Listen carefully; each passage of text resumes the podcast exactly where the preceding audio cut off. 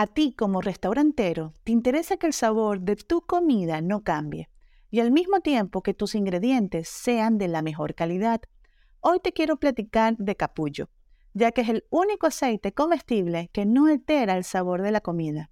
Además, soporta temperaturas muy altas y tiene omega 3 y omega 6, que cuidan la salud de tus comensales. Pero no solo eso, capullo promueve la alimentación consciente, permitiendo que tu platillo se vea, se sienta, tenga un sabor y un aroma delicioso. Pruébalo y empieza a ver sus increíbles resultados. Soy Valentina Salazar, mi pasión, el marketing y la gastronomía. Bienvenido a mi espacio Marketing Gastronómico sobre la Mesa. La industria de restaurantes está entrando en una nueva etapa de cambios sin precedentes. Los avances de la web en el ámbito social y el aumento de uso de los dispositivos móviles han propiciado un enorme impacto en los restaurantes y negocios de comida, siendo uno de los sectores que más pueden beneficiarse de las redes sociales. Bienvenido a mi episodio número 8. En esta ocasión voy a compartir mi personaje. ¿Quién es Valentina Salazar y por qué hace esto de marketing gastronómico? Como ya he, mencionado, mi nombre es Valentina Salazar. Soy venezolana. Eh, tengo 12 años viviendo en Monterrey, México. Cuando viví en Venezuela, estudié lo que fue contaduría pública en Maracaibo, Estado Zulia, pero siempre quise estudiar mercadeo, marketing, comunicación social. Pero bueno, la realidad es que en ese entonces me decían que del marketing o la publicidad o comunicación social no iba a vivir.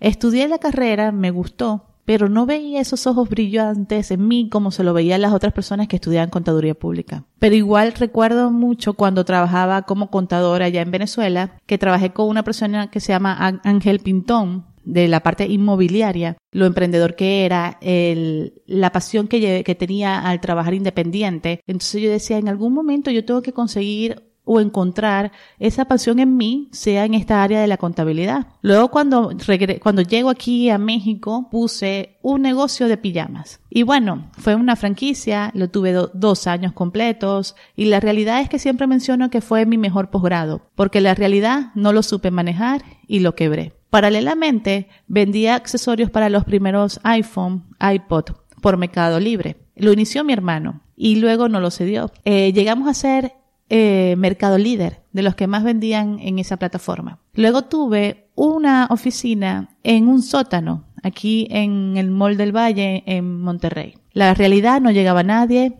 simplemente tenía una puerta, no tenía ventanas, y en ese momento le creo todas las redes sociales. Eh, le abría al, al negocio el Facebook, Instagram, Twitter, LinkedIn, Pinterest, todo. Todo lo que había en ese momento lo aperturé. Luego de verdad con el paso del tiempo me di cuenta que me gustaba mucho la conexión que yo tenía con mis fans. Llegué a tener muchos fans alrededor de México donde las personas me compraban la funda, los accesorios, me enviaban sus fotos, se sentían contentos, se sentían como, como parte de una comunidad. Pero sí pasó un día que mi hermano me dijo que me parecía un spam porque a mí me llegaba una caja con muchísimas fundas y accesorios y ese mismo día yo subía 10 fotos. Fue cuando empecé a investigar este tema de cómo manejar una página de Facebook y es cuando me encontré que se llamaba Marketing Digital, Community Manager. Eso fue en el 2012. En ese momento encontré una universidad que me gustaba mucho, se llamaba Swilly University, con sede en Madrid y aquí en Ciudad de México. Y bueno, con ellos hice muchísimos estudios. Tomé un certificado, una especialidad. Me hice muy amiga del dueño de la universidad, que actualmente se llama Sede University. Él fue mi mentor y todavía lo sigue siendo.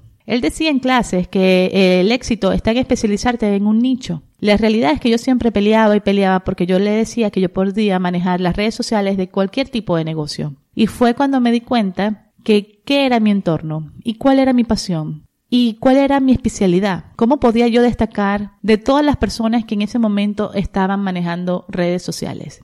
Me di cuenta que a mi alrededor había muchos chefs, pasteleros, chocolateros, todas las personas, muchas personas del medio gastronómico. Me di cuenta que cuando yo conversaba con ellos se le brillaban sus ojos y a mí me, me transmitía toda esa pasión que tienen ellos en sus negocios. Fue cuando me dije, ok, quiero manejar todo lo relacionado al marketing digital, redes sociales, pero del tema gastronómico. Empecé a investigar y aquí en México no había nadie. Es muy normal que en Europa, que en España, se consigan personas muy específicas de marketing deportivo, político, eh, gastronómico. Y fue cuando encontré la escuela de mi maestra, que también la admiro muchísimo, de Erika Silva, que está en España, y ahí fue donde estudié marketing gastronómico. Luego, al pasar el tiempo, me di cuenta que esto es de verdad algo muy, muy nuevo, muy apasionante, es impulsar la comida, que la comida es amor. Y fue cuando me di cuenta, bueno, voy a visitar a todas las escuelas de gastronomía aquí en Monterrey, México. Yo tocaba la puerta y le decía que había estudiado esto y que podía darle una conferencia gratuita a todos los estudiantes. Y así fue como poco a poco le fui llegando a más personas, porque no es simplemente eh, subir fotos en redes, es aquí manejar toda una estrategia y es cuando mezclo toda la parte de lo que había estudiado en Venezuela como contador público, del dinero que se invierte en una campaña, no se, no se pierda, no se haga agua, sino que tenga un retorno de inversión. De esa manera conocí muchísimas personas también muy apasionadas aquí en Monterrey, como la chef Egna Lanís, que ella también me, me guió mucho en esta parte de la gastronomía. Y fui como de manera orgánica, pero trabajando muchísimo, dándome a conocer con cada una de las personas del medio de la gastronomía, manejando tres años consecutivos un congreso de chef y muy importantes de aquí de Monterrey que se llama Paralelo Norte, donde conocí chefs muy importantes de España como Joan Roca, que wow, una de sus enseñanzas fue que él, llegó a las 6 de la mañana y todavía eran las 9 de la noche y estaba dando entrevistas con una sonrisa, con una buena vibra. Y así es el mundo de la gastronomía. El mundo de la gastronomía hay pasión, hay amor y es lo que se transmite en un plato lo que se transmite a través de historias, de recetas, de la familia, lo que se transmite cuando te sientas en una mesa, cuando te sirven un cóctel preparado con historia, cuando te sirven un café hecho en México de, de, de campesinos que cultivan eso, ese café, y así muchísimo más. De ahí tuve la oportunidad de visitar Ecuador y visitar su gastronomía en la ciudad de Loja y en la ciudad de Guayaquil. Entonces sí, mi misión de vida que siempre comparto cuando estoy en conferencia es que es impulsar cada uno de, los pueblos y lugares de Latinoamérica para que se conozca la gastronomía. No solamente es la de México y la de Perú, sino que hay muchísimo, muchísimo más en cada rincón de nuestro continente. Y mi sueño futuro también, por ser venezolana, es algún día ir a la isla de Margarita, donde está mi familia, e impulsar la gastronomía de cada uno de los pueblos, para que las personas que visiten la isla de Margarita se lleven también ese cariño y ese amor que es transmitido a través de la comida. Eso es un poco de mí. Saludos y los espero en mi próximo episodio. Para más información sobre el maravilloso mundo del marketing gastronómico, te invito a seguirme en mi Instagram como Valentina Salazar MX y en mi fanpage como Valentina Salazar Marketing Gastronómico. Mi página web valentinasalazar.com.